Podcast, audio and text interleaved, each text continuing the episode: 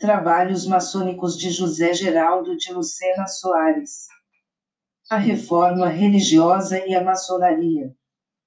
As ideias superadas em sua grande maioria da Idade Média, 4761476, conhecida como a Noite dos Dez Séculos, geraram a necessidade de grandes alterações na sociedade ocidental e europeia com o propósito de extinção de pensamentos absolutistas, erradicar a corrupção e fazer com que cada ser humano passasse a pensar com liberdade, livrando-se dos grilhões que até então o aprisionavam.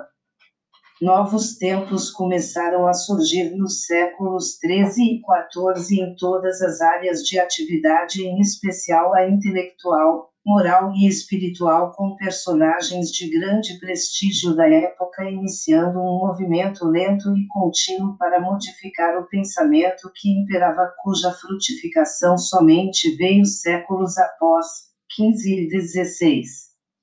Na verdade, a era medieval se caracterizava pela obscuridade e a sociedade adotava o sistema feudal com métodos agrários primitivos que o progresso cada dia almejava extingui-los e nela instalar-se. O cristianismo romano representava quase tudo e a realeza teria de se submeter para sua sobrevivência governamental, oferecendo-lhe benefícios dos mais variados, inclusive tolerando o latifúndio do papado, sob pena de, no caso de inconformismo, ter grande dificuldade administrativa e principalmente financeira no reinado. Com o Papa Gregório I, 590 e 604, aumentou essa hegemonia do bispo de Roma, embora seu pontificado tenha sido marcado pelo progresso e pureza da Igreja Católica juntamente com o de Leão I, seu antecessor na antiguidade, 440-461. Rodrigo de Borja, que séculos mais tarde se tornou o Papa Alexandre VI, de 1492 a 1503, implantou um dos mais corrupto e sanguinário governo relatado pela história. Era pai de Lucrezia Borgia, de 1480 a 1519, e dentre muitas outras ilicitudes cometidas, a fez casar várias vezes por razões políticas apesar da indissolubilidade do matrimônio. Uma morte misteriosa de um dos seus genros nunca foi esclarecida. Os historiadores registram ainda que a Igreja Cristã Romana nesse período medieval tornou-se um misto de superstição, ambição política, especulação vazia, imoralidade chocante e prepotência absurda. O papado, as cruzadas, as relíquias, a Inquisição, a venda de indulgências e as práticas religiosas, de um modo geral, são apenas algumas referências de como uma instituição divina pôde se corromper, a ponto de abandonar a direção do padrão infalível das Sagradas Escrituras. Curso Interdenominacional de Teologia, Módulo 4, Instituto Cristão de Pesquisa, páginas 35. Nesse período, a supremacia do catolicismo de Roma era tão grande que sua doutrina apregoava que o poder espiritual era superior ao temporal e quem se atrevesse a desobedecê-la estaria sujeito ao castigo da excomunhão, e se tal acontecesse, o excomungado ficaria um marginal da vida civil e política.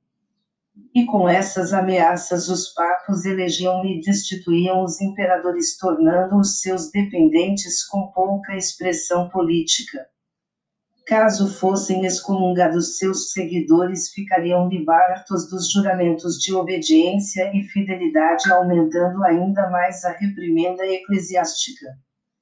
Por sua vez, a Inquisição mostrou-se marcada de sangue, crueldade e vergonha que até hoje é reprovada pelo mundo civilizado.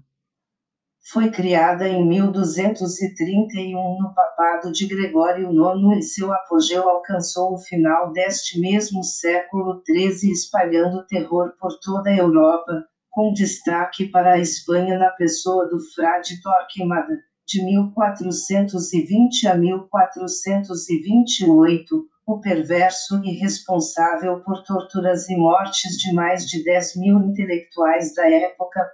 Só na Espanha, cerca de 32 mil cristãos não católicos foram exterminados, quase 300 mil torturados e 2 milhões banidos, segundo a obra já citada no curso desta exposição. Em 1252, o Papa Inocêncio IV, que se chamava Sinibaldo de Fechi e também ostentava o título de Conde de Lavarna, editou o documento Ad Estirpanda declarando que os hereges devem ser esmagados como serpentes venenosas. As autoridades civis que não cumprissem a ordem sofreriam excomunhão e isso desencadeou um morticínio tão grande que a história não conseguiu esquecer.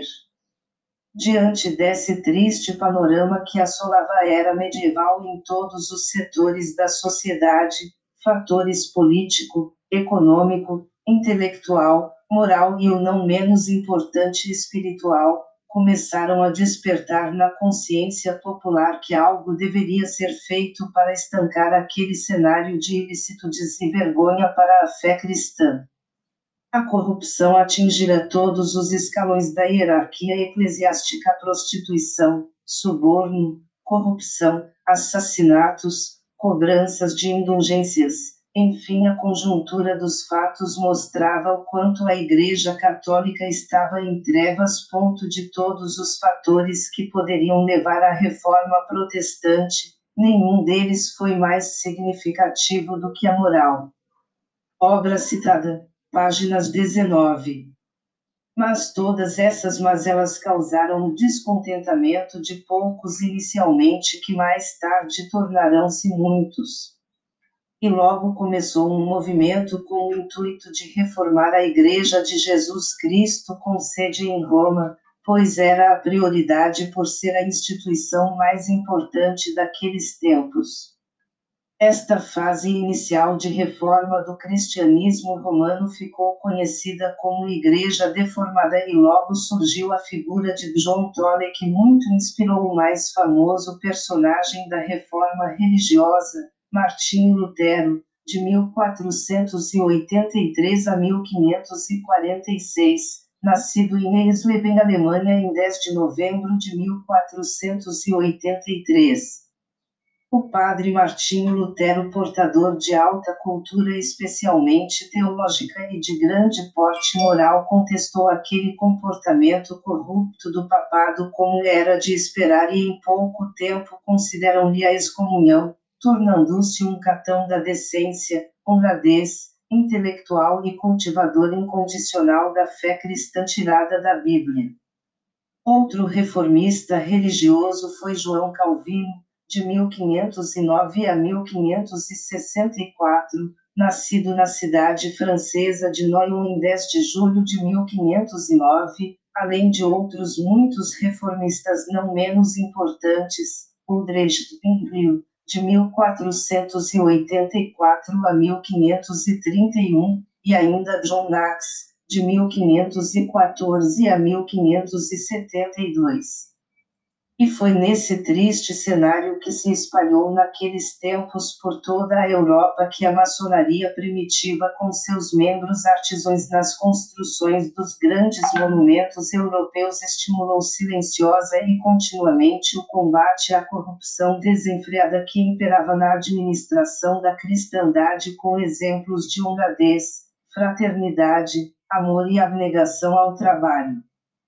A Sublime Ordem, como tinha como patrocinadores dessas construções, geralmente, ordens ligadas ao papado, demonstrava sua reprovação junto aos religiosos que eram responsáveis pelos empreendimentos, os quais, embora temerosos pela repressão de Roma, apoiavam a reforma que se aproximava liderada pelo frei Martin Lutero deflagrada a reforma religiosa pouco tempo depois surgiu a Contra-Reforma e Carlos V, imperador da Alemanha e rei da Espanha e Nápoles minimizou a reforma protestante através do Concílio de Trento em etapas, de 1545 a 1563, fazendo com que o próprio papado se corrigisse de forma orgânica e oficial, instaurando sua própria reforma católica.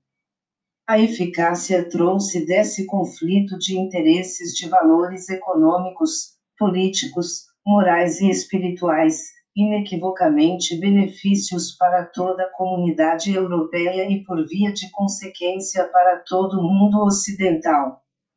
A reforma religiosa, como se percebe, somente projetou benefícios para o futuro e até hoje sentimos a evolução da ciência em todos seus departamentos e o avanço constante da tecnologia.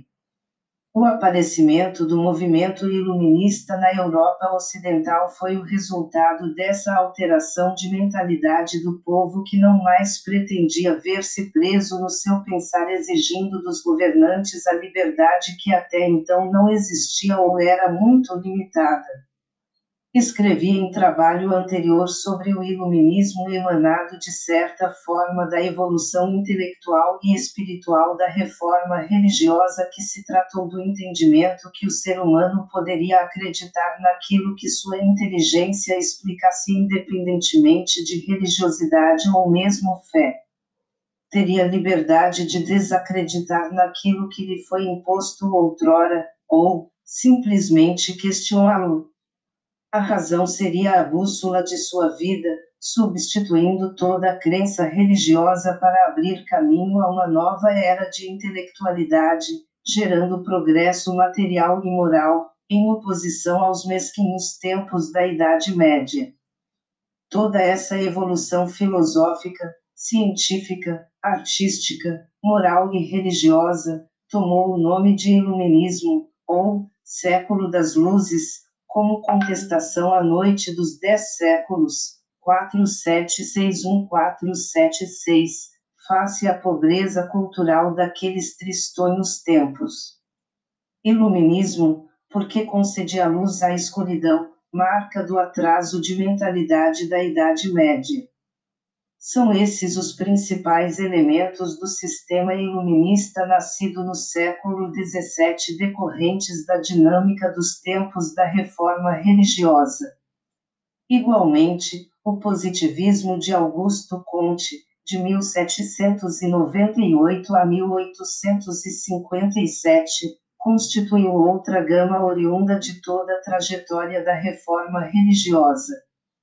Doutrinava esse filósofo que as ciências experimentais eram modelos para o conhecimento humano em detrimento das especulações metafísicas ou teológicas, impondo-se para o encontro da compreensão três fases ou etapas. Os fenômenos são considerados como resultado da ação de uma vontade livre, os fenômenos são atribuídos a abstrações que são as causas e a compreensão do conhecimento de ser encontrada na lei que relaciona os fatos que a constituem.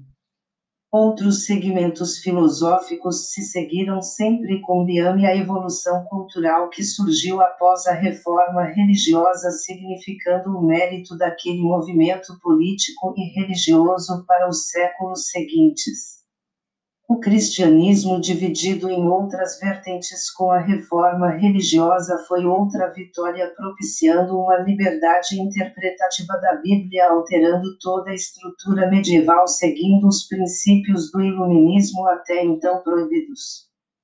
Finalizando, podemos afirmar que a reforma religiosa foi benéfica para toda a humanidade com a proclamação de liberdade com responsabilidade em todos os setores da sociedade, com o progresso da ciência, arte e desenvolvimento material e espiritual do nosso próprio ego. Autor: Irmão José Geraldo de Lucena Soares. Membro da loja Fraternidade Judiciária 3614 Grande Oriente do Brasil. Mestre instalado, grau 33 do rito escocês antigo e aceito.